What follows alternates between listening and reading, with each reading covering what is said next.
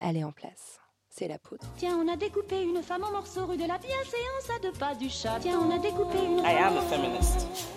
Je vous obsède avec une constance Je ne me suis pas conduit d'une façon, même conduit d'une conforme à ce qu'on attend d'une jeune fille d'abord et d'une femme ensuite. I'm sorry that I didn't become the world's first black classic pianist. C'est enfermant pour tout le Le monde. droit de se regarder en face, le droit de se ramasser la Je crois gueule. qu'une femme qui existe dans son temps, à l'intérieur de son temps, n'a pas d'époque, elle marque Bienvenue. son époque. entre subjectivité et révolution. La Boum.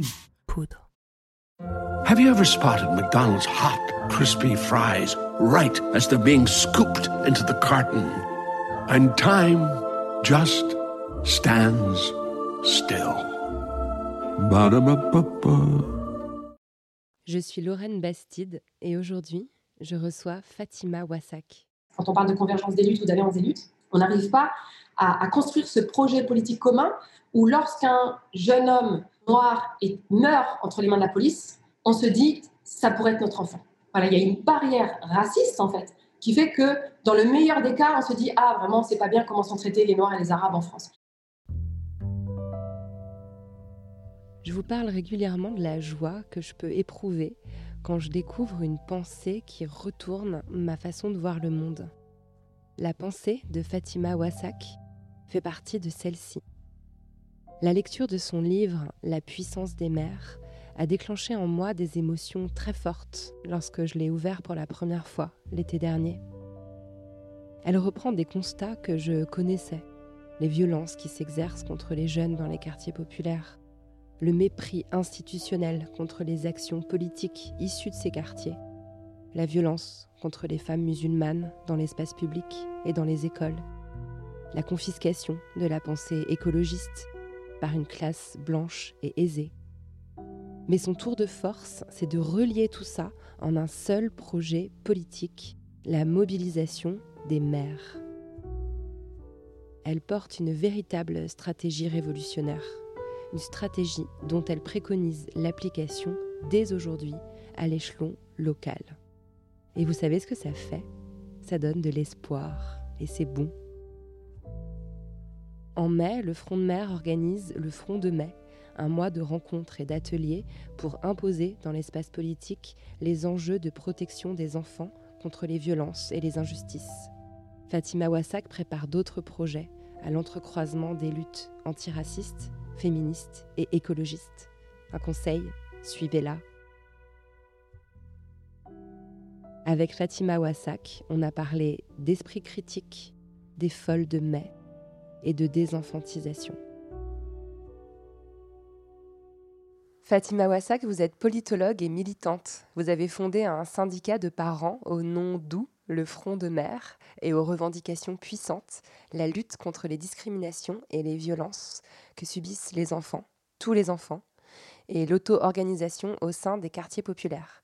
Vous êtes également porte-parole et fondatrice du réseau Classe Genre Race qui combat les discriminations subies par les femmes descendantes de l'immigration postcoloniale. Vous êtes enfin l'autrice d'un livre très important, La puissance des mères aux éditions La Découverte. Ce livre porte un projet révolutionnaire, mettre les mères au centre d'une révolution féministe, antiraciste et écologiste. Ce livre, lorsque je l'ai lu l'été dernier, a été une grande claque dans ma figure. Je vous avais envoyé d'ailleurs un message pour vous le dire, car il s'agit d'une proposition politique très concrète. Vous en faites la démonstration implacable. Il a rencontré un fort écho et à mon avis n'a pas fini de faire réagir. Merci beaucoup d'être avec nous ce soir, Fatima Wassak. Merci à vous, merci pour l'invitation, je suis ravie d'être là. Je voudrais qu'on commence, euh, comme à, chacune de ces conférences, par un regard sur l'actualité. Il y a 15 jours, le Sénat a adopté un amendement au projet de loi sur le respect des principes de la République, euh, la fameuse loi contre les séparatismes. Cet amendement vise à interdire le port ostensible de signes religieux pour les accompagnateurs, accompagnatrices de sorties scolaires. Même si ni l'islam ni les mères ne sont nommés dans l'amendement, il vise de fait à interdire aux femmes musulmanes portant un voile d'accompagner leurs enfants lors des sorties avec leur école. Il y a à la fin de votre ouvrage un texte du Front de mer qui date de décembre 2017, un texte très engagé qui analyse l'impact qu'aurait cette mesure, qui menace, hein, qu'on agite depuis des années. Et vous écrivez L'enfant éprouve de la honte pour lui-même, la honte d'être l'enfant d'une mère qui n'est pas normale. Est-ce que cette notion de honte, elle est politique? En tout cas, effectivement, la volonté de faire honte, de produire de la honte, de créer de la honte chez l'enfant et, dans la relation qu'il a notamment euh, à ses parents, la relation qu'il a à ses origines, à sa, religion, à sa culture, à sa langue maternelle, etc. Oui, effectivement, c'est euh, un projet politique. De, de, de, créer de la tension, de créer de la division, euh, d'arracher un peu les enfants à, à leur famille ressources. Il y a une militante que je cite beaucoup euh, qui est décédée il y a quelques années, qui faisait partie du mouvement Immigration banlieue, qui s'appelle Fatiha Damish, qui a son âme et qui disait euh, à quel point l'État français avait l'art et la manière de diviser les familles, les familles immigrées.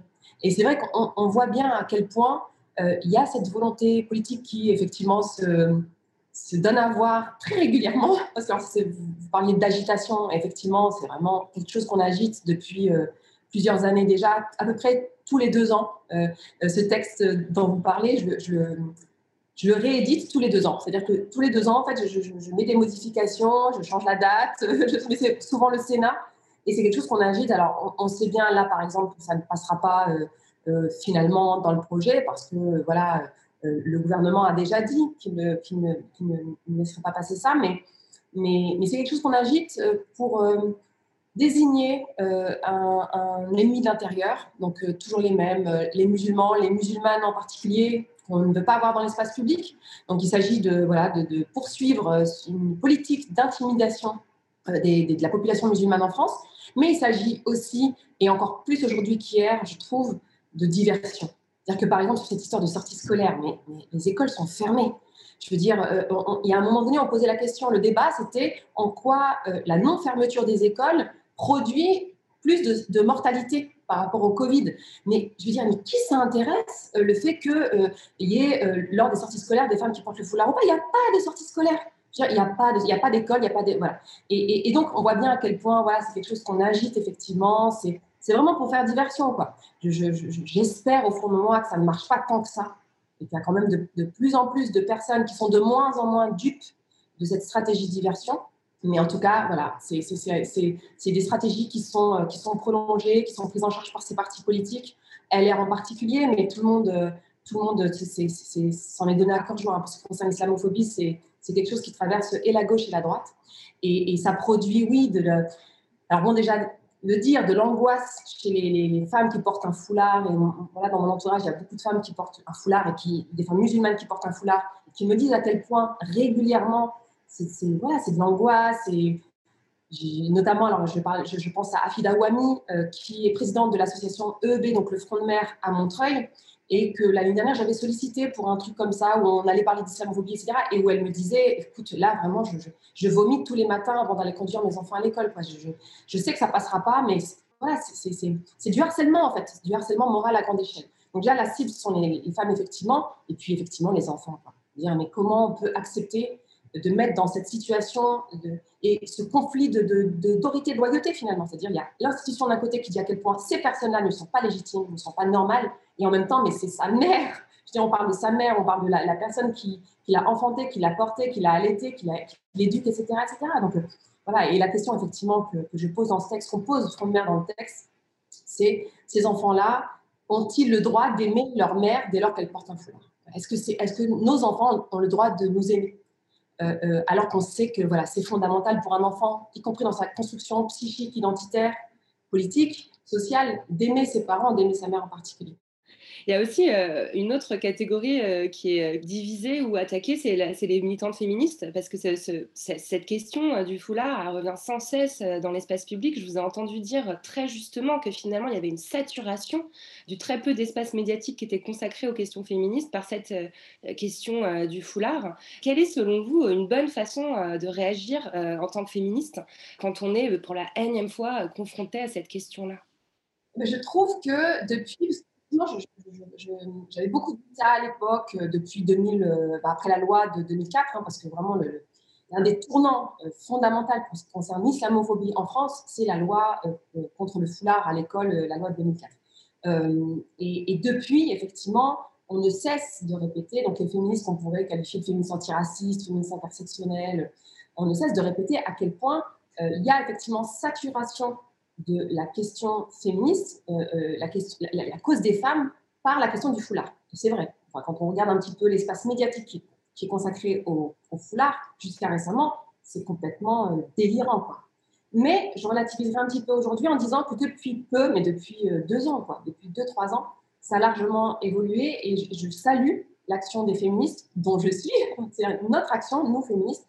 Je nous salue pour justement notre, capacité euh, euh, depuis, depuis quelque temps à refuser en fait cette saturation autour de la question du foulard et, et, et à, à s'occuper de des oppressions qu'on subit quoi. Et donc par exemple là euh, voilà on voit bien à quel point la question des féminicides et, surtout la question la culture du viol et des viols, des violences sexuelles que subissent les femmes, que subissent les enfants, etc., à quel point depuis quelques temps, ça, a quand même, ça prend beaucoup plus de place et on dit les choses. C'est-à-dire que l'agresseur euh, euh, patriarcal, euh, sexiste, le violeur, etc., ce ne sont plus que uniquement, je veux dire, les Noirs et les Arabes dans les quartiers populaires.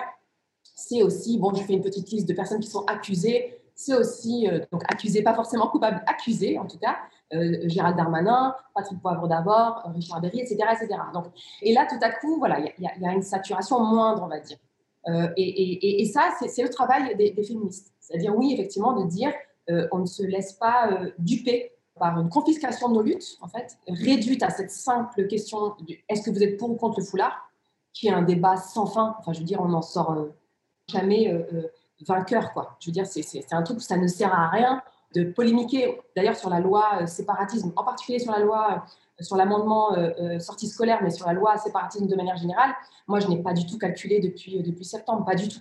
Justement parce que je dis, voilà, ça ne sert on a perdu en fait ce terrain-là médiatique national où en fait on fait du ping-pong avec l'extrême droite pour se justifier d'être des êtres humains de ne pas être réduite à porter un foulard, mais d'être féministe ou, de, ou, pas, je veux dire, mais euh, de, se justifier d'exister, en fait, et d'avoir le droit d'exister.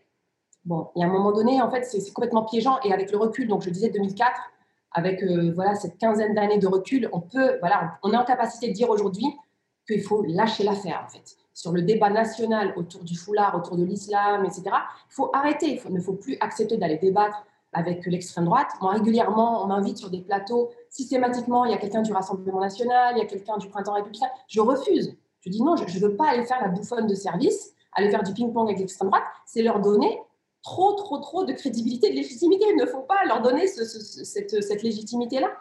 Ils ne le méritent pas, le débat ne le mérite pas. Non, il vaut mieux garder notre énergie pour aller euh, euh, travailler sur des choses bah, déjà qu'on a envie de travailler, des projets qu'on a envie de mener, notamment au niveau local. Vous disiez faire le deuil plus ou moins hein, du, national, mais vraiment pour se concentrer sur le local, pour protéger concrètement nos enfants. Et pour ça, il faut, par exemple, être dans les écoles. dire euh, cette histoire de sortie scolaire. Mais si on est dans les écoles, si les parents, notamment des quartiers populaires, sont dans les écoles, mais qui, enfin, je veux dire, les écoles, ce sont nos écoles déjà, ce sont des écoles publiques, on les paye avec nos impôts. Euh, on a la responsabilité totale de nos enfants. Je veux dire, nos enfants, on ne fait que les confier à l'éducation nationale. C'est pas l'inverse.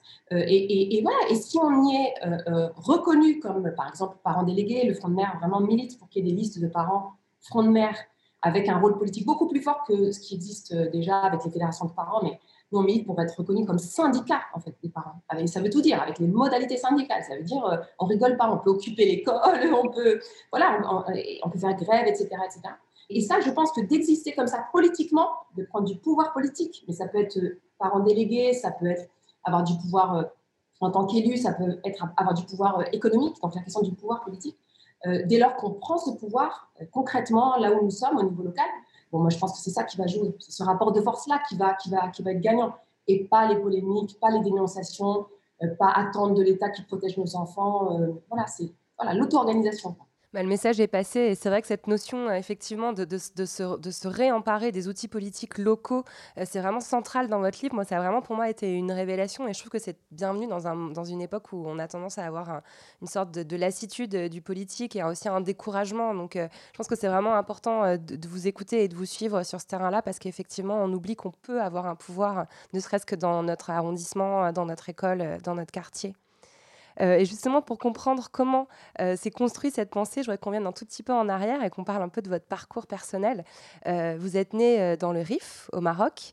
Vous avez quitté le Maroc tout bébé pour venir vous installer en France, près de Lille, où vous avez grandi dans une banlieue ouvrière. C'était comment cette enfance? C'était bien.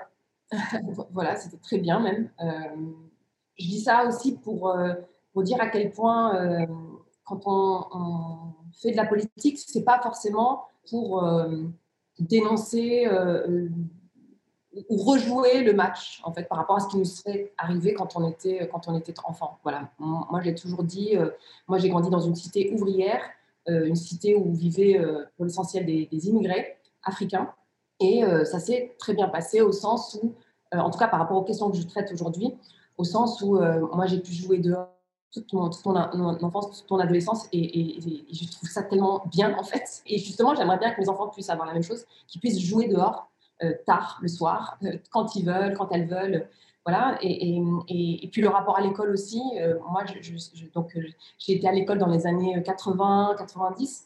L'école, c'était encore à l'époque pour les immigrés un, facteur d'ascension sociale. On y croyait quoi. Alors évidemment ça n'a jamais été le cas. Je veux dire, l'école n'a jamais été euh, égalitaire, ni aujourd'hui, ni hier. Le système scolaire français est né élitiste, donc est né euh, inégalitaire, est né discriminatoire. Donc euh, voilà, il n'y a pas de raison que dans les années 80-90, on ait eu, on ait bénéficié d'une parenthèse enchantée. Donc je, je, sais bien à quel point le système scolaire était déjà à l'époque inégalitaire. Mais c'est vrai que comme on était, il y avait cette volonté de la part de nos parents de nous faire réussir à l'école et, donc nos parents immigrés qui ont euh, quitté euh, leur, leur, pays, leur continent, qui ont traversé les mers pour venir ici euh, essentiellement pour nous, comme il y avait ce truc de, euh, de nous dire, voilà, on se sacrifie pour vous et il faut que vous réussissiez à l'école et ça va vous permettre d'exercer de, de, des super métiers. Moi, je sais que j'ai grandi dans une famille, en tout cas, et dans un quartier où on voulait être, je me souviens, président de la République, présidente de la République. Enfin, il y avait vraiment ce truc où on avait de l'ambition, quoi. Et l'ambition, elle était encouragée par nos parents y compris pour ce qui concerne les filles, ça je tiens à le dire. C'est important de le dire, faut vraiment, on peut avoir comme ça des, préjugés très négatifs sur l'immigration et le rapport de l'immigration postcoloniale africaine euh, aux filles et au découragement euh, vis-à-vis des filles de faire des études. Et, et c'est absolument pas le cas. C'est vraiment une méconnaissance de l'immigration où on sait au contraire qu'il y a un surinvestissement euh, à l'égard des filles pour ce qui concerne en tout cas l'école. Et, donc voilà, moi j'ai pu bénéficier de ça, donc euh, euh, des parents qui étaient très fiers euh, du fait d'avoir de bonnes notes à l'école, de, réussir à l'école, etc., etc. Donc euh, ouais, les, problèmes sont arrivés plus tard, donc à partir de, de, 18 ans en fait, quand j'ai fait des, des, études supérieures, où là du coup je quittais mon milieu en fait. Paradoxalement en fait c'est devenu plus dur, mais je pense que c'est l'expérience de, beaucoup de, de femmes euh, militantes, euh, notamment euh, non blanches.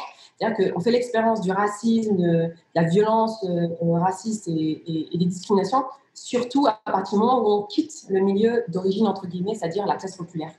Mais c'est vrai que voilà, tout au long de, mon enfance, mon adolescence, voilà, j'ai sept frères et sœurs, c'est très bien. Je n'étais pas isolée du tout. J'avais plein d'amis dans le quartier, vraiment une culture du quartier populaire dans la région lilloise qui était voilà. Et, en fait, je me retrouve aujourd'hui à, à, vouloir au moins ça pour mes enfants, en fait. Et c'est dire, en fait, dans quelle période on est. C'est-à-dire que, euh, par exemple, il n'y a, pas très longtemps, je calculais euh, le nombre de, chambres par rapport au, nombre d'enfants euh, dans, les familles. Et, en fait, je me rends compte qu'on avait plus de chambres dans ma famille. Alors, mon père est ouvrier, était ouvrier.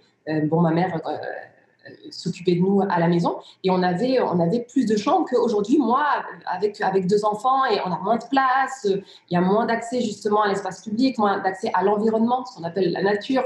Voilà, ça, s'est dégradé en fait. Donc euh, déjà, voilà ça. Déjà, je, me dis, si déjà mes enfants peuvent avoir, euh, peuvent bénéficier de ce dont moi j'ai pu bénéficier, et puis accessoirement, s'ils peuvent ne pas subir euh, les violences et les discriminations que moi-même j'ai pu subir, bon, ce sera déjà, ce ce sera bien. Je vous ai lu dans une interview euh, dire quelque chose de vraiment intéressant. Vous dites On a coutume de dire que la culture de l'immigration est handicapante, que les langues de l'immigration participent d'un retard scolaire. Mais au contraire, cela permet de ne pas rentrer dans le moule et de toujours questionner. Cela correspondait bien à ce qui était à l'époque attendu dans l'éducation nationale et qui l'est beaucoup moins aujourd'hui l'esprit critique. Euh, qu'est-ce que vous voulez dire par là? En quoi euh, votre éducation vous a éduqué à cet esprit critique? Alors, je vais essayer de ne pas euh, essentialiser, je vais essayer de ne pas être, montrer à quel point je suis fière d'être euh, Rifaine, euh, donc qui est une région du Maroc et tout, mais je vais avoir du mal parce que. Une région résistante, hein, une région qui s'est illustrée dans l'histoire par sa résistance toujours à toutes les formes de pouvoir. Absolument. Alors, je ne sais pas si c'est de la reconstruction un peu, la mystification de, mais bon, en tout cas, moi, ça me fait plaisir. Donc, euh, ça fait plaisir à mes enfants, du coup, parce que alors, du coup, je leur dis à quel point ils viennent d'une histoire glorieuse, etc. Donc, euh, mais, mais je pense quand même qu'il y a des choses, parce que euh, vraiment, le, le Rif, c'est une région au Maroc qui s'est construite contre. on est contre tout le monde, on est contre tout, c'est-à-dire, et notamment contre les institutions nouvelles. alors, soit avant l'indépendance, soit après l'indépendance, mais c'est vraiment une région qui est comme ça par rapport au régime marocain notamment, qui, qui est sur des relations dures. Il y a euh, euh, des soulèvements populaires qui ont eu lieu il y a, quelques années, en 2007-2017, et qui montrent à quel point c'est une, région de résistance, en fait, qui, qui ne se résigne pas à l'injustice. C'est un peuple qui ne se résigne pas à l'injustice, qui a mené une grande guerre anticoloniale dans les années 1920, qui a mené à une victoire d'ailleurs. Bon, finalement, la France et l'Espagne ont bombardé la région de gaz moutarde et, et donc euh, il n'y a plus cette, république cette nouvelle république du Rif qui avait été créée dans les années, dans les années 1920. Mais, euh, mais, en tout cas, il y a cette histoire donc, de, résistance et je pense que oui, nous sommes héritiers, héritières de, de ça. Il y a aussi l'immigration, le fait que, comme je le disais tout à l'heure, nos parents ont quitté leur terre pour leurs enfants. Donc il y a un rapport comme ça à la société d'accueil où il faut être famille ressource, il faut aider les enfants à se sortir en contexte euh, hostile. Et puis il y a cette idée de, tout critiquer en fait. Alors parce que je ne vais pas non plus complètement euh, euh, embellir le conflit d'autorité et le conflit de loyauté, mais c'est vrai que si je vais dire quelque chose de positif quand même par rapport à ça, c'est que dès lors qu'on est placé enfant en situation justement d'être dans un conflit d'autorité comme ça entre l'institution et le parent, de fait, bon, ça développe quand même euh, sens critique. Parfois, évidemment, ça, détruit l'enfant, c'est-à-dire que vraiment, ça le détruit à petit feu, c'est-à-dire qu'il ne sait plus où il habite, bon, euh, et, que c'est toujours mieux, euh, je pense, que le, parent aille dans le sens de l'institution et, inversement. Mais c'est vrai que quand l'institution n'est pas d'accord avec le parent, bon, ben, on est amené en fait à, avoir un regard critique sur tout, et on est habitué à avoir ce regard critique sur tout. Et c'est vrai que, bon, en tout cas pour ce qui me concerne, si je devais m'auto-analyser, c'est que moi, je critique vraiment tout, tout, tout le temps. c'est même un peu trop, parce que parfois, on peut me reprocher d'être trop politique, au sens où je, je, suis vraiment tout le temps dans cette tension où je, je, voilà, je, ne regarde jamais quelque chose comme étant euh, évident, forcément, ou tombant du ciel, ou voilà, il y a toujours comme ça un rapport euh, critique. Et alors, je, finirai par ça, quand même, je, salue l'école française des années 80-90 que moi j'ai connue. Et effectivement, je, le dis quand même, malgré euh, les critiques que je peux faire sur le système discriminatoire ou inégalitaire de, l'école française, il y a quand même dans cette période-là euh, un encouragement euh, au sens critique que dont j'ai pu bénéficier. ça, c'est certain que je ne retrouve plus aujourd'hui dans l'école que fréquentent mes enfants. Il y a aujourd'hui, au contraire, une volonté vraiment de, de, faire entrer dans le moule de manière. Moi, je n'ai pas connu ça. Moi, j'ai connu au contraire, j'allais dire, un, encouragement à critiquer. Alors, à critiquer, alors évidemment, comme aujourd'hui, la religion, parce qu'on est dans un pays où vraiment il faut critiquer la religion, euh, voilà, surtout euh, ce qui concerne la, population musulmane. Donc, il y avait ça, mais il y avait aussi une critique par rapport aux cours qui étaient, qui étaient donnés. Il y avait un encouragement vraiment à, l'impertinence, voilà, au collège notamment. Donc, on n'a plus, plus du tout, du tout, euh, du tout aujourd'hui. Je trouve ça vraiment intéressant en lisant votre interview. Je fais une petite parenthèse parce que je trouve que ça nourrit bien aussi la réflexion qu'on essaye d'avoir euh, euh, dans cette émission euh, sur l'altérité, sur la discrimination, sur le racisme. Il n'y a pas très longtemps, j'ai interviewé Chloé Corman qui a, qui, a, écrit Tu ressembles à une juive, notamment. Elle a aussi écrit de très grands romans. Et elle disait que ce, que transmet la culture, enfin de grandir dans une famille juive, ce que transmet le judaïsme, c'est l'incrédulité. Parce qu'on sait bien que dans l'histoire, l'État français n'a pas toujours protégé les juifs et ça encourage en fait à toujours avoir un œil critique, un œil dubitatif sur les discours des institutions. Et je trouve que ce parallèle est intéressant à faire euh, entre l'immigration maghrébine et la culture juive en France, de se dire que finalement, il y a cette altérisation des communautés qui, finalement donne lieu à cet esprit critique qui n'est pas forcément une mauvaise chose. Enfin voilà, je trouvais ça intéressant de faire le pont entre les deux. C'est intéressant effectivement de, ouais, je pense que c'est vraiment le rapport aux institutions, euh, l'histoire euh, oppressive qu'on a pu subir, euh, qui, qui, fait qu'on est au taquet en fait. on ne veut pas que ça se reproduise. Quoi. Et pour continuer cette histoire de transmission, euh, ce que je trouve aussi très intéressant, et, voilà, je vous ai entendu parler pour la première fois il y a 4 ou 5 ans euh, à, l'université Paris 8, et je crois que vous aviez raconté cette anecdote qui avait été pour moi une vraie révélation. Vous disiez, voilà, quand une, quand une mère marocaine parle arabe à son enfant à la sortie de l'école, on va venir la voir gentiment, genre, Madame, ici on est en France, il vaut mieux parler français à votre enfant. Euh, quand une mère australienne vient parler anglais à son enfant à la sortie de l'école, on va lui dire, oh c'est super, il va être bilingue votre petit garçon. Et c'est limpide, on a tous vu ça, on sait, tous que c'est vrai, et pourtant, rien ne raconte mieux le, racisme, en fait, que cette anecdote-là. Et cette notion de transmission, elle est fondamentale dans votre réflexion, je crois.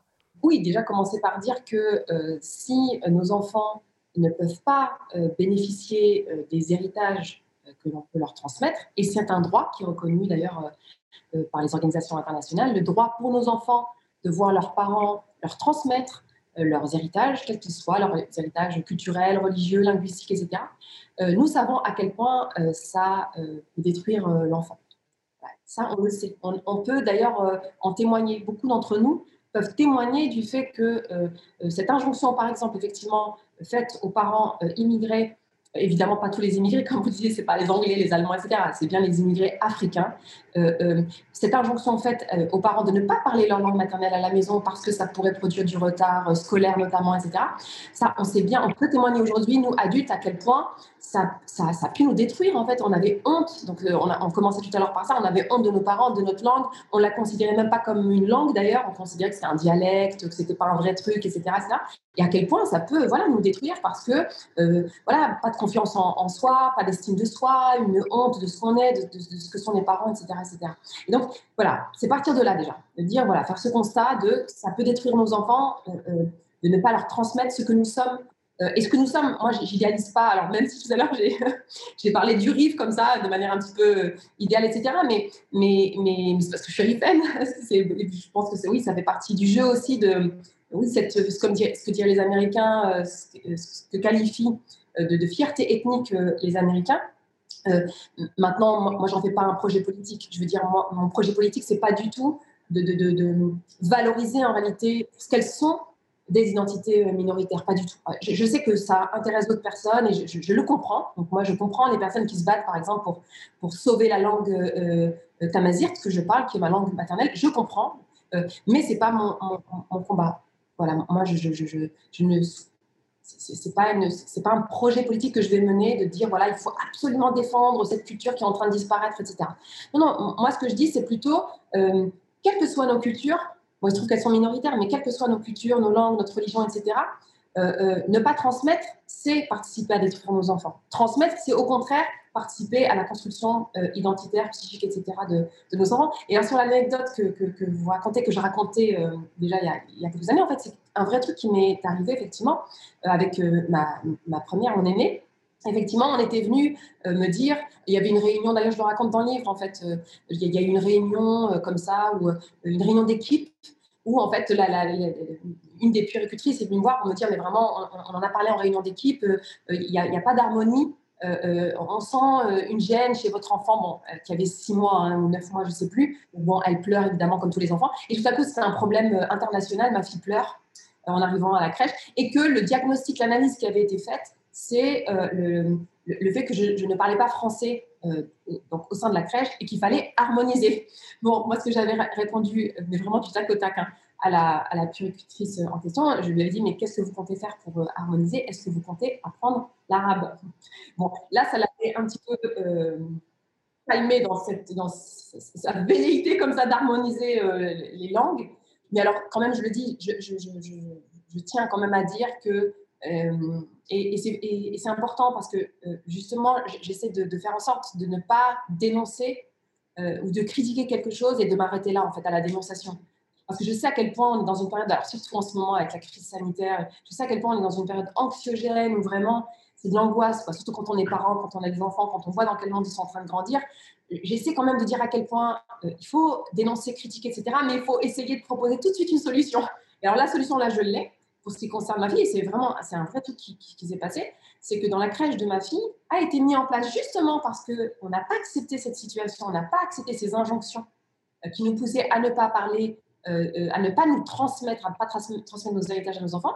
On l'a pas accepté. Et ce qui s'est passé quand même au bout de quelques mois, c'est qu'il y a eu un projet qui a été porté par le département donc, euh, du 93 et qu'on est entré, tous les parents de la crèche, on est entré en studio pour enregistrer une berceuse dans la langue maternelle, dans notre langue.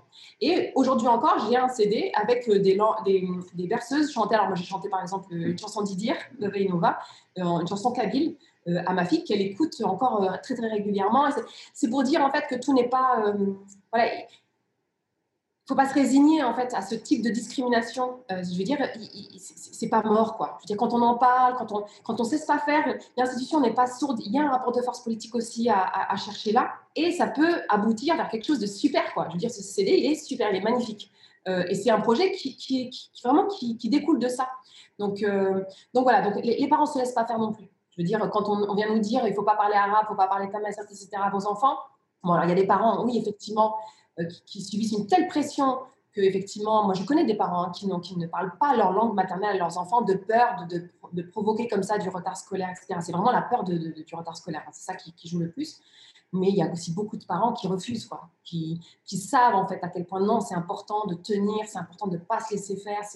Et, donc, et, parfois ça marche. Je veux dire, moi, mes parents, euh, voilà, je, n'avais pas le droit de parler français à la maison. C'était simple. Je n'avais pas le droit de parler français. Les injonctions, ils ont subi.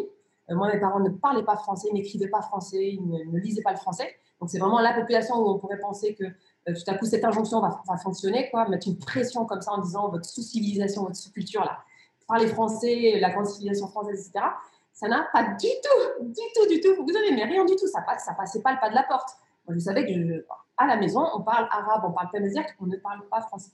Et, donc voilà, c'est bien la preuve que, OK, on subit des oppressions, on subit des injonctions, etc., Ça ne veut pas dire que ça marche. Parce qu'on a une capacité de résistance, en tout cas la population immigrée en France, les parents immigrés ont une capacité de résistance parce qu'ils aiment leurs enfants, qui est, euh, voilà, qui est historique, quoi, qu'on peut, qu'on peut, dont on peut témoigner, qu'on peut, euh, qu'on peut, qu'on peut documenter. Ça donne euh, ensuite euh, des, brillantes étudiantes, parce que vous avez fait donc des très grandes études, vous, avez, êtes diplômée euh, en sciences politiques. déjà, quand vous aviez une vingtaine d'années, vous militiez notamment au sein d'un groupe qui s'appelait Femmes, Filles 2 à Roubaix. Mais vous dites que le fait de devenir mère a viscéralement modifié votre approche du militantisme, du féminisme, de l'antiracisme. Est-ce qu'on peut parler d'une sorte de révélation? Alors, une révélation, un, tournant plutôt sur la manière de, militer, effectivement, une, autre manière de militer, ça c'est évident, une plus grande place à la stratégie politique. Ça, j'avoue que c'est vraiment. Je, Aujourd'hui, quand je fais de la politique, donc en tant que militante, pour l'essentiel, je, parle de stratégie. C'est comment stratégiquement arriver à euh, une victoire. Alors, il y a aussi la question de la victoire. Une place plus grande euh, donc, à la stratégie, notamment euh, cet objectif de gagner que l'on a moins, je trouve, lorsqu'on n'a pas d'enfant. Voilà, parce que euh, quand on n'a pas d'enfant soi-même, je veux dire. Euh, parce qu'en fait, voilà, par exemple, euh, la lutte fondatrice, entre guillemets, du Front de mer, c'est la lutte pour l'alternative végétarienne à la cantine.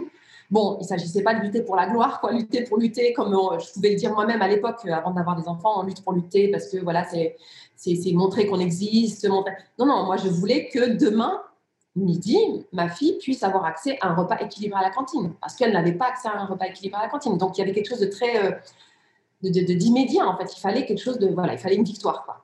Et, donc ça c'est vrai que c'est, je, trouve euh, quelque chose qui est, qui est, qui est important lorsqu'on est un parent, lorsqu'on est un parent militant, une mère en particulier, c'est comment on réfléchit à gagner, en fait, et à gagner plutôt euh, le plus rapidement possible. Ce n'est pas le grand soir, ce n'est pas la révolution dans, trois siècles. Quoi.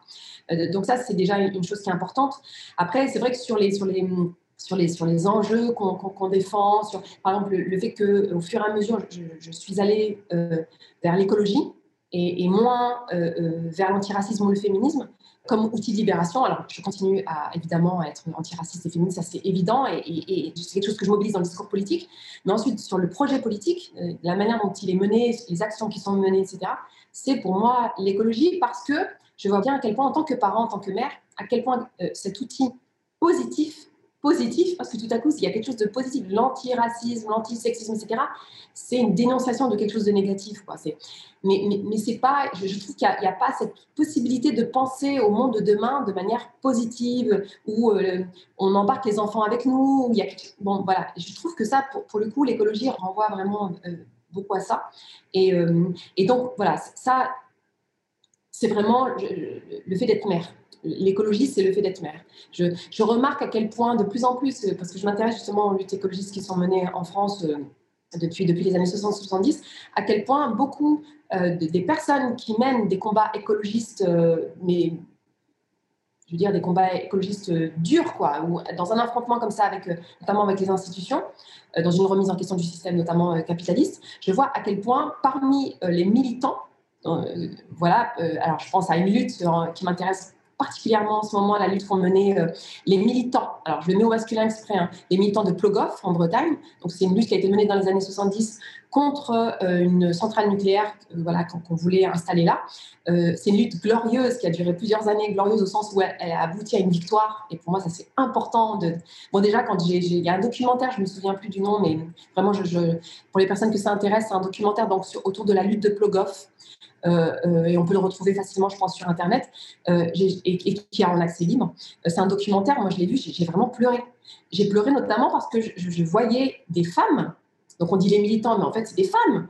Et c'est des femmes qui expliquent en fait comme ça entre deux virgules, mais rapidement, mais il faut juste bien écouter, en fait qui expliquent qu'elles se sont mobilisées pour leurs enfants en fait. Que c'était notamment, voilà, elles ne voulaient pas de ce monde-là pour leurs gosses. Et donc voilà, je, vois à quel point sur les luttes dites écologistes, à quel point ce sont euh, pour beaucoup des luttes de mère. Et c'est pas parce que je prêche pour ma paroisse le Front de Mérite, non, vraiment, je, trouve qu'il y a quelque chose là, une, détermination en fait, euh, effectivement euh, révolutionnaire, c'est-à-dire une capacité à rompre avec le système, une capacité à tout foutre en l'air pour les enfants, dès lors qu'il s'agit des enfants. Et donc là, il y a quelque chose, je trouve, alors de politique qui est important, parce que je suis mère moi-même et que, voilà, je, je, je trouve qu'on ne valorise pas assez les luttes que l'on mène en tant que mère. Euh, donc il y a quelque chose de politique là, mais il y a aussi quelque chose de stratégique. C'est comment on va chercher euh, chez euh, les femmes notamment le fait qu'elles soient mères. Leur dire voilà, pour nous c'est pas grave comme dirait Fatih Adamish, c'est pour les enfants que voilà il faut pas lâcher le, il faut pas lâcher l'affaire. C'était très important euh, pour moi qu'on rende hommage euh, à un, groupe euh, de femmes que je ne connaissais pas, que j'ai découverte grâce à votre livre. elle s'appelle Les Folles de la Place Vendôme et on va tout de suite lancer une petite vidéo. Ça dure trois minutes, on se retrouve tout de suite après.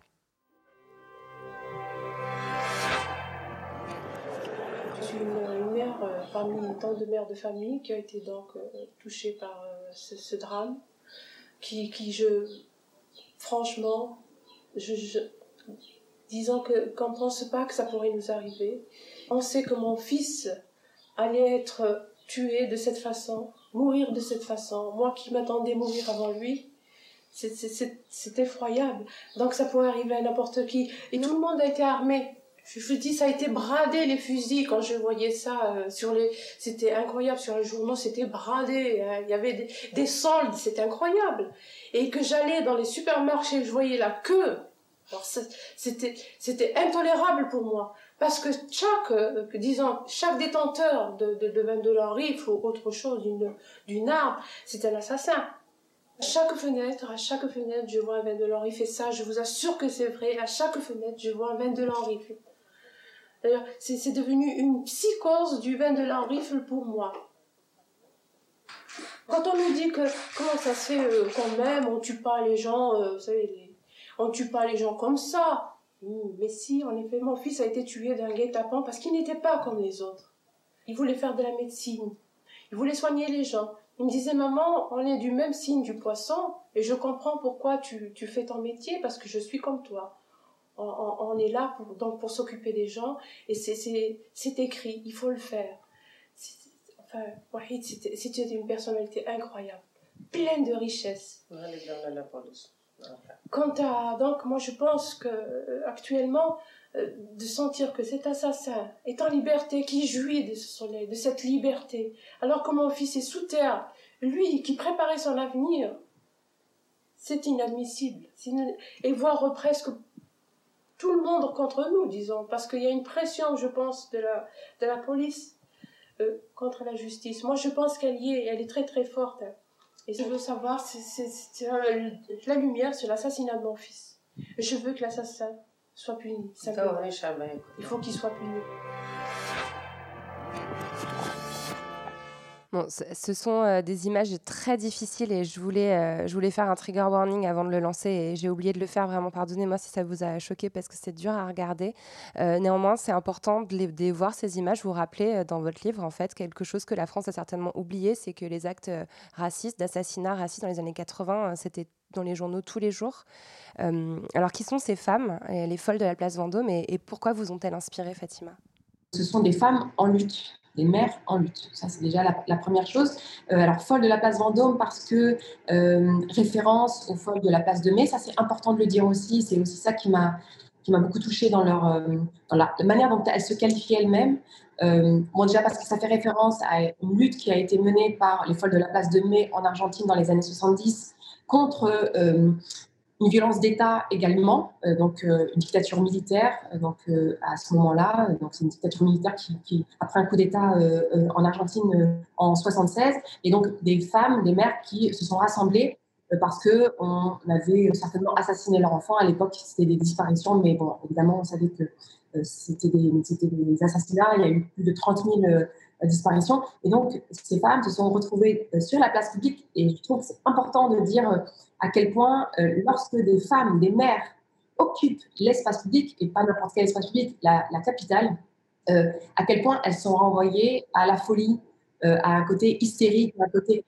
Et, alors, ce qui est intéressant, je trouve politiquement, pour les, les folles de la place de Mai comme pour les folles de la place Vendôme, c'est une appropriation en fait de cette insulte qui est faite aux femmes, donc le fait d'être folle avec ce, truc euh, de dire euh, euh, vous êtes folle, rentrez chez vous pour pleurer. voilà, rentrez chez vous. Donc avec une, une assignation à résidence, il faut être mère au foyer. Quoi.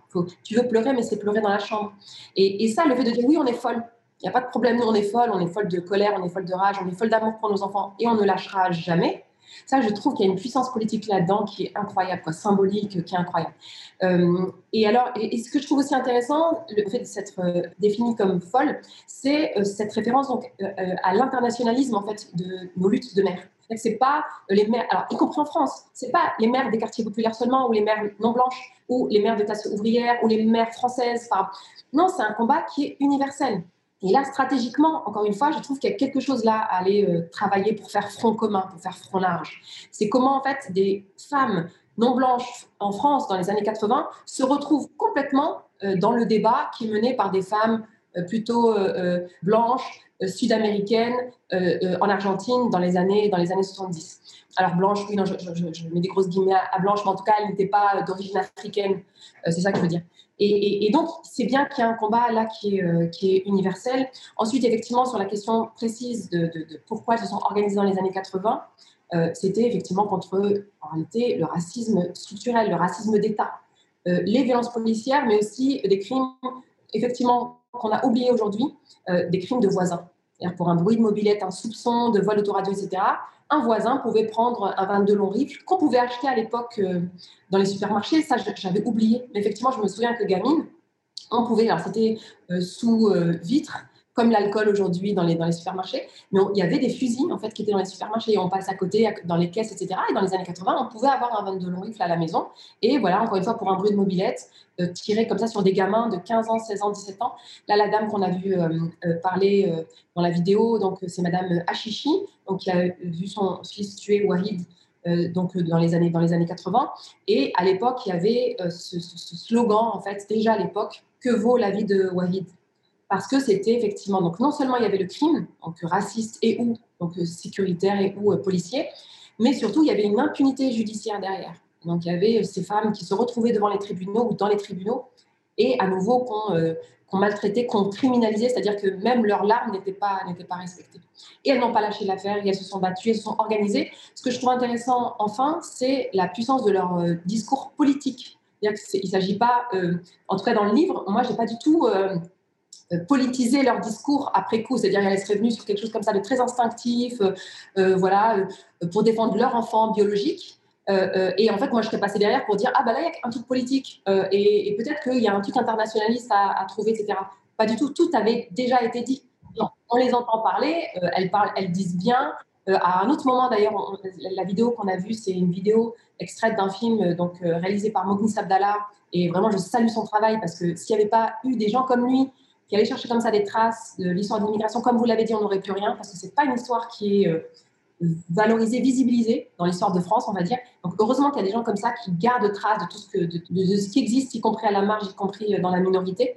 Euh, mais on voit bien à quel point, dans ce film-là, on voit bien à quel point, qui est du coup très précieux, on voit bien à quel point tout avait été dit. Elle s'adresse aux mères du monde entier. Et ce n'est pas simplement pour leur enfant décédé, donc leur enfant est mort. Ce qu'elles disent bien, c'est notre enfant aujourd'hui, votre enfant demain. Déjà, il y, a ce truc-là de dire, voilà, si elles se battent, c'est aussi pour que ça n'arrive plus. Et, je trouve qu'il y a vraiment, c'est une tension qu'il y a dans, le livre qui, m'habite euh, encore aujourd'hui, c'est vraiment la tension entre la singularité et l'universel en fait. C'est comment, oui, il y a une singularité parce que c'est pas n'importe quel enfant qui est tué par la police. Moi, je parle de désenfantisation. La désenfantisation, c'est quelque chose qui est particulier. Tous les enfants ne sont pas désenfantisés, évidemment. Je veux dire, les enfants qui ne sont pas reconnus comme des enfants, les enfants qui ne sont pas reconnus comme euh, humains, voilà, évidemment que ce n'est pas, euh, pas tous les enfants. Donc, il y a cette singularité qu'il faut assumer et qu'il faut porter dans le débat public. Dire, voilà, il y a bien un racisme structurel. Euh, L'État ne se comporte pas de la même manière avec tel enfant et tel autre enfant, etc. Donc, ça, il faut, l'assumer, il faut le dire, parce que sinon, on s'en sortira pas. Je veux dire, si on met sous le tapis la question raciale, évidemment qu'on n'arrivera à rien. Mais en même temps, et c'est une tension, du coup, qui n'est pas, encore une fois, qui n'est pas définitive, que moi, je n'ai pas, pas encore réglée, ça reste de, de, l'ordre de l'attention. Et en même temps, il ne faut pas faire le deuil de l'universel. Et c'est ce que montre l'époque de la place Vendôme. C'est cette idée que oui, mais ce qui est quand même, euh, ce qu'on défend au final, c'est notre humanité. Notre humanité à tous et toutes. Donc lorsqu'on dit nos enfants non blancs sont euh, maltraités par la police, sont violentés par la police, etc., c'est comment on travaille à faire que toutes euh, les mères, tous les parents, tous les êtres humains, tous les Français, restons en France, tous les Français, toutes les Françaises se disent, en fait, lorsqu'on maltraite cet enfant-là, euh, euh, si j'ai de, je, m'intéresse, si j'ai de l'intérêt pour ce, traitement, ce n'est pas parce que je veux aider cette famille, ce n'est pas parce que je veux protéger ou sauver cette famille. Non, c'est parce que cet enfant pourrait être mon enfant. Alors, il n'a pas la même couleur de peau, il n'a pas forcément la même religion, etc. C'est pas la même classe sociale, mais ça pourrait être mon enfant. J'ai de, vous voyez, et c'est ça qu'il faut réussir à trouver, parce que malheureusement aujourd'hui, là où on bute, là on n'y arrive pas en fait. Quand on parle de convergence des luttes ou d'alliance des luttes, on n'arrive pas à, construire ce projet politique commun où lorsqu'un jeune homme noir meurt entre les mains de la police, on se dit ça pourrait être notre enfant. Voilà, il y a une barrière raciste en fait qui fait que dans le meilleur des cas, on se dit ah vraiment c'est pas bien comment sont traités les Noirs et les Arabes en France. Mais il n'y a pas cette, oui cette humanité qui ferait que on se dit voilà bah, ça pourrait être mon enfant et donc je vais me battre et je vais pas me battre pour sauver les Noirs et les Arabes. Je vais me battre pour moi et mes enfants. Je veux pas que mes enfants même s'ils sont blancs, même s'ils sont de classe, même s'ils sont de CSP+, euh, etc., même s'ils sont des garçons, je ne veux pas que mes enfants, pourtant privilégiés dans ce monde, grandissent dans un monde, dans un monde aussi dégueulasse. Et, je trouve que ça, cette tension-là entre singularité et universelle, elle était déjà posée par les folles de la place Vendôme.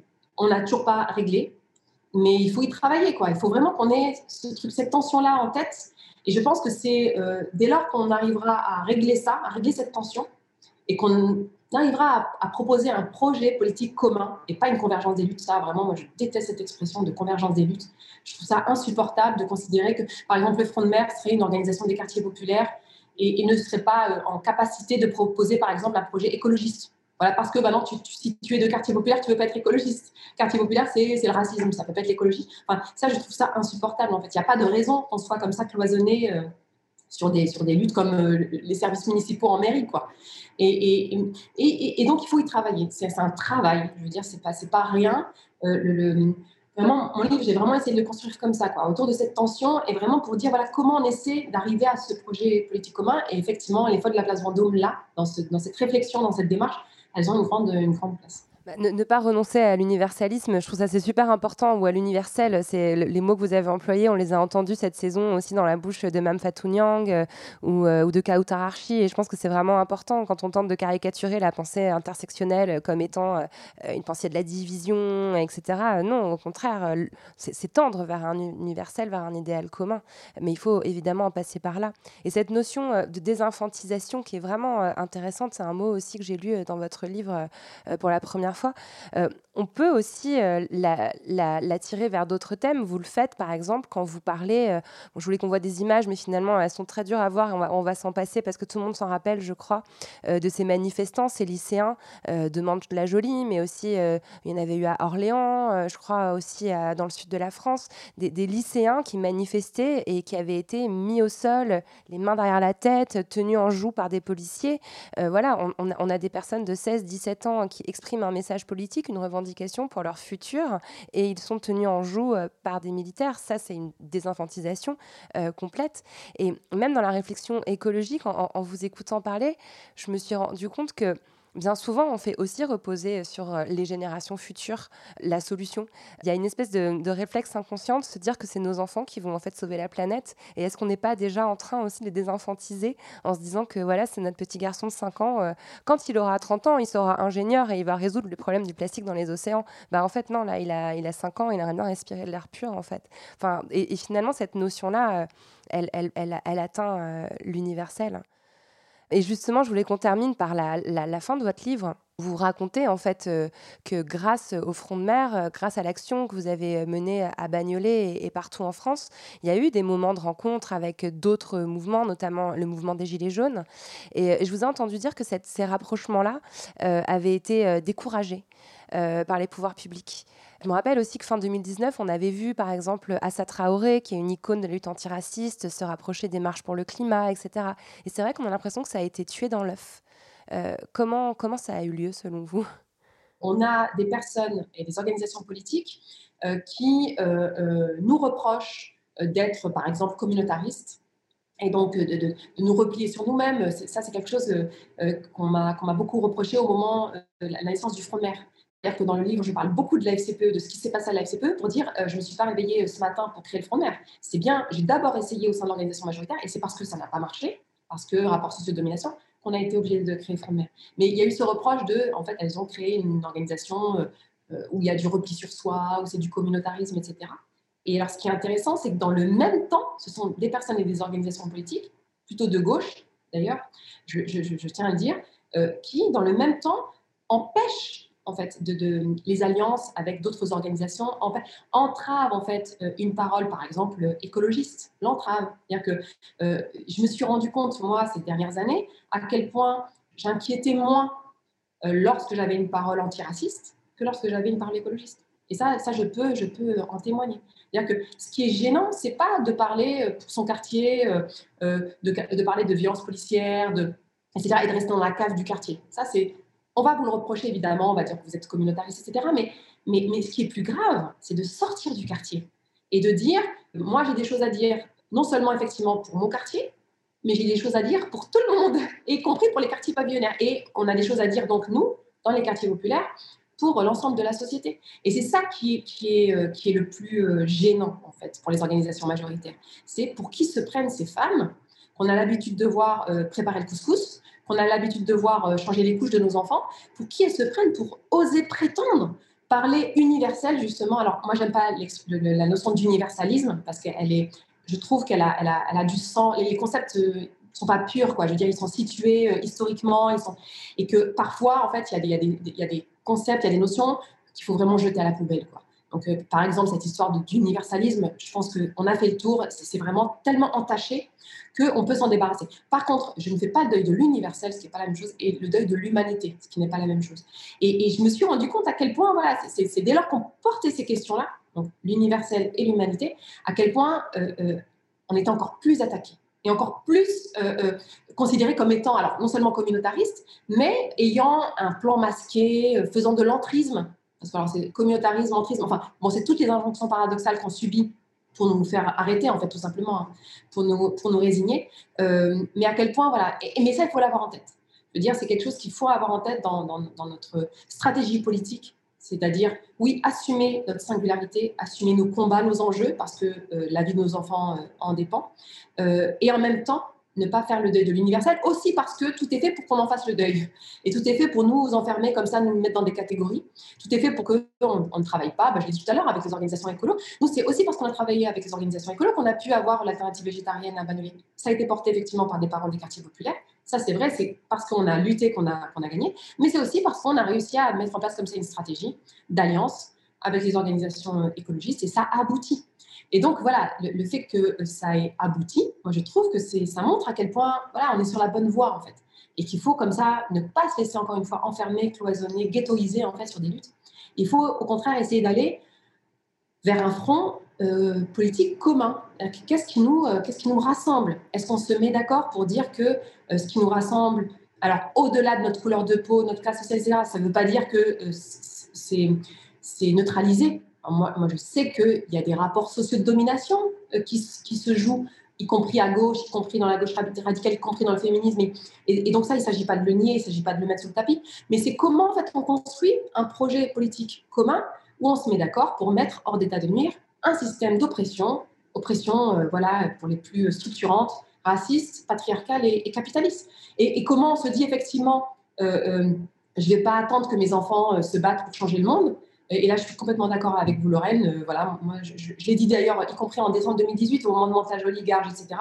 Ivry aussi. J'avais dit, euh, si nos enfants sont dans la rue là et prennent autant de risques, donc prennent le risque de perdre une main, d'être éborgnés, de, voir leur mâchoire cassée, euh, et, et, plus grave encore, c'est parce que nous, on s'est pas assez battu avant collectivement. je, suis pas en train de pointer du doigt euh, les mères que nous sommes, on est déjà assez culpabilisés comme ça. Je parle bien de responsabilité collective. Si, nos enfants sont obligés d'aller autant sur le front et donc de prendre autant de risques dans une rue ou euh, à l'époque qui était voilà ensanglantée, c'est parce qu'on n'a pas fait le taf avant. Et donc effectivement, c'est de reposer la question de la responsabilité collective des parents. C'est notre responsabilité collective de nous battre pour nos enfants. On leur doit et nos enfants peuvent se retourner contre nous. Et moi, je, vraiment, je, je, sais qu'ils nous cracheraient au visage, nos enfants. Mais vraiment, si euh, le pouvaient, s'ils en, en avaient le pouvoir politique, s'ils n'étaient pas autant dépossédés de leurs droits politiques et de leur liberté fondamentale, moi, je sais qu'ils nous cracheraient au visage en disant Mais qu'est-ce que vous êtes en train de faire? Vous nous devez protection. C'est-à-dire que vous nous dépossédez de nos droits fondamentaux et de, de nos droits politiques sous prétexte que nous ne sommes pas adultes, que euh, vous nous protégez, etc. Mais vous ne le faites pas. Et donc, moi, je trouve que là, il y a quelque chose à, questionner et sur les droits fondamentaux, euh, les libertés publiques de nos enfants, et sur notre responsabilité, la responsabilité que l'on prend euh, lorsqu'on les dépossède justement de ces droits, et sur la nécessité de se battre, de se battre collectivement. Voilà, la bonne nouvelle, c'est que ce n'est pas individuellement. On a déjà assez de choses à faire. Alors voilà, on parle beaucoup de charge mentale, etc. Et c'est vrai, moi, je trouve que vraiment, c'est difficile quoi d'être mère euh, aujourd'hui. Il y a tellement d'injonctions, il y a tellement de choses, on est tellement jugé et notamment par rapport à l'école, la réussite de nos enfants, la réussite scolaire de nos enfants, etc. Moi, je ne suis pas là pour en remettre une couche, mais au contraire, pour dire essayons de nous organiser ensemble, collectivement. Déjà, la charge mentale, bon, ça, toutes les mères savent à quel point c'est pas la même chose d'éduquer seul son enfant et d'éduquer avec d'autres, femmes, d'autres personnes, mais aussi parce que voilà, il faut explorer cette responsabilité collective, il faut explorer cette responsabilité politique. C'est pour ça que nous, on a créé ce syndicat de parents qui est le, qui est le Front de mer. C'est justement pour porter cette responsabilité-là et donc faire en sorte que nos enfants aient moins à se battre parce que nous, on est, on est sur le front. Quoi. En tout cas, dans une période où on a, on a été euh, confinés, euh, privés de beaucoup euh, de mouvements sociaux, de manifestations, enfin, vous écoutez, ça redonne aussi vachement de courage et ça redonne envie de se remobiliser. Et, j'espère qu'on pourra bientôt à nouveau retourner dans la rue et, et s'unir. Avant qu'on termine, je vais vous poser les deux questions rituelles de fin de conférence. Fatima Wassak, c'est pour quand la révolution? C'est pas pour tout de suite, tout de suite, mais c'est pour euh, bientôt. Moi, je pense que euh, il y a tout un travail, la politique qui est fait, parce que vous disiez à l'instant, euh, voilà, on, prend la rue, il y a des choses qui se passent. voilà, moi, je, suis tellement heureuse de voir à quel point le mouvement féministe euh, voilà, monte en puissance. C'est vraiment quelque chose d'incroyable de vivre cette période-là en fait, du, féminisme, je trouve. Euh, cette, question de l'alliance des luttes, de décloisonnement entre euh, antiracistes, féministes, écologistes, anticapitalistes, je trouve qu'il y a vraiment des choses vraiment très intéressantes, même si on est dans un contexte de, ouais, faut le dire, d'extrême droitisation des chiffres politiques français et de droitisation de la société française, ça c'est évident. Je veux dire, voilà, normalement, l'année prochaine, c'est Macron-Le Pen, quoi. Et Le Pen, vraiment avec des chances encore plus l'année prochaine que la fois dernière, des chances de gagner. Et donc ça, c'est un contexte qui, quand même, voilà, qu'il faut avoir en tête. Je veux dire, après, on peut s'enthousiasmer sur les luttes que l'on mène et les victoires. Nous, on a des petites victoires, hein, l'alternative végétarienne, comme j'ai dit, les ascenseurs. On a des trucs, quoi. Et, ça, vraiment, ça nous, voilà, ça nous mobilise effectivement. Mais voilà, il faut quand même être lucide sur le contexte dans lequel on, vit aujourd'hui. Et c'est un contexte très, très dur. et et donc, c'est pour ça. Étant donné le contexte, moi, je ne crois pas qu'on va pouvoir faire rupture avec un système et vraiment le remettre en question totalement. pour ce qui concerne les mères en particulier, c'est faire rupture avec euh, ce qu'on attend de nous, c'est-à-dire être des mères tampons, être là pour tempérer les, les, colères de nos enfants, être là pour calmer le jeu, pour euh, voilà, parce que vous disiez, pour commencer le front de mère, c'est quelque chose de doux et en même temps de fort. C'est vraiment ça. C'est-à-dire que l'image des mères, c'est vraiment la douceur, quoi, être gentil et tout. Et nous, non, c'est la rupture, c'est le dragon, en fait. C'est dire, nous, on ne veut pas de tout ça et on est euh, radicalement opposé à cette manière de fonctionner. Euh, mais bon, ça, évidemment, ça ne va pas se faire en, un an, deux ans. Ça. Mais en même temps, je crois, euh, ouais, 10, 10, 15 ans, enfin, je veux pas, c'est juste des hypothèses comme ça. Mais je pense que si on fait chacune, chacun notre part, vraiment, c'est vraiment l'histoire de. Voilà, le, Front de mer, par exemple, je, ne dis pas que c'est l'organisation des mères, enfin, Front sans F majuscule, un front de mer, un front de parents organisé politiquement. Je ne dis pas que c'est ça qui va euh, mener à, euh, à la révolution euh, de ce seul point de vue-là. Je dis simplement qu'il y a un front commun qui est en train de, se faire. Il y a les syndicats ouvriers, par exemple. Moi, je trouve quelque chose de très intéressant qui se joue là dans les syndicats et dans la question, enfin, qui est posée de la, réappropriation des moyens de production. Il y a la question effectivement antiraciste, la question féministe, etc. Je trouve qu'il y a comme ça des fronts qui s'ouvrent et c'est comment chacun, chacune fait sa part sur le front qu'il a ouvert, qu'on a ouvert, pour arriver à un moment donné, bim. Voilà. Et le bim, ça peut arriver dans 10-15 ans. Non, mais vraiment, je, pense qu'il y a, il y a un truc à un moment donné qui va faire, euh, qui va faire tournant, qui va faire bascule. Et nous, en tout cas, on aura fait notre part. On sera prête. Voilà. Parce qu'on aura bossé, parce qu'on aura, on se sera parlé les unes les autres, les uns les autres. On aura essayé d'envisager stratégiquement, voilà, où est-ce qu'il faut euh, euh, appuyer le plus, par quoi il faut commencer, etc. Et, et voilà. Et donc la révolution, oui, ça sera Ça arrive. Ça évoque quoi pour vous la poudre? La poudre, ça évoque euh, le feu. Alors moi, j'aime bien euh, le feu. Alors l'histoire du dragon, c'est beaucoup lié, euh, lié à ça. Hein. C'est lié en réalité à, aux révoltes populaires de 2005 et donc aux voitures qui s'embrasaient, aux poubelles qui s'embrasaient à la suite de la mort de deux enfants, donc Zied Bena et Bouna Traoré. Et ça, je pense que pour beaucoup de militants, militantes de mon âge, c'est quelque chose qui a été particulièrement euh, traumatisant et en même temps euh, engageant. Je veux dire, voilà, on tue des enfants, quoi, et on, les tue en toute impunité. Et en même temps, euh, quand on les tue, il y a une résistance qui se met en place, et la résistance notamment des autres enfants, des autres jeunes, et ils ne se laissent pas faire, et ils expriment leur colère, et ils l'expriment par le feu, donc par quelque chose qui n'est pas reconnu symboliquement comme étant légitime, euh, mais tout à coup, là où on dit, mais c'est la seule chose qui nous reste, en fait, pour exprimer notre colère, ben, il n'y a que le feu et il n'y a que comme ça que, qu'on, peut, qu'on peut nous comprendre. Euh, et le dragon, c'est ça aussi, c'est de dire, euh, les mères qui sont des dragons, c'est aussi dire qu'elles sont solidaires du feu de leurs enfants. De dire que nous, on assume complètement de devoir cracher du, feu à un moment donné pour sauver nos gosses. et la poudre, ouais, ça me fait penser à un truc qui, un peu qui explose, en fait, qui permet l'explosion. Quoi. Et, quelque chose que moi, encore une fois, moi, j'ai un rapport à la violence légitime euh, qui n'est pas du tout. Euh, voilà, moi, je, ne dénonce jamais la violence lorsqu'elle est, lorsque je considère que c'est une violence euh, qui traduit une résistance. Lorsque voilà, il s'agit de ne pas se laisser faire, de ne pas se laisser écraser, opprimer, etc. Pour moi, la violence devient, devient légitime. Donc la poudre devient légitime. L'explosion, le feu qui peut, qui peut, qui peut en émaner deviennent, deviennent légitimes. Donc, voilà, donc que du beau en fait. La poudre, c'est quelque chose de, de de politique. Le feu du dragon. Merci beaucoup Fatima. Merci, à bientôt.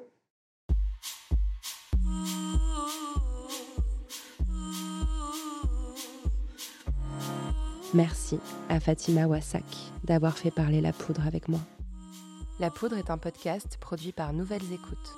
Merci à Aurore Meyer-Mailleux pour la réalisation, à Gaïa Marty pour la programmation, la prise de son et le reste. Au mixage aujourd'hui, Marion Emery. Merci à Bonnie Banane pour sa chanson dans le générique. Merci à vous pour l'écoute. On se retrouve sur Internet, Instagram, Twitter, Facebook. La poudre est partout. Si vous avez des réflexions, des compliments ou des critiques à faire, n'hésitez pas, j'adore ça. Ah, j'allais oublier, pour lire les mêmes livres que moi, allez sur le site La Poudre Lit. Vous connaissez la suite, prenez soin de vous et continuez de faire parler la poudre.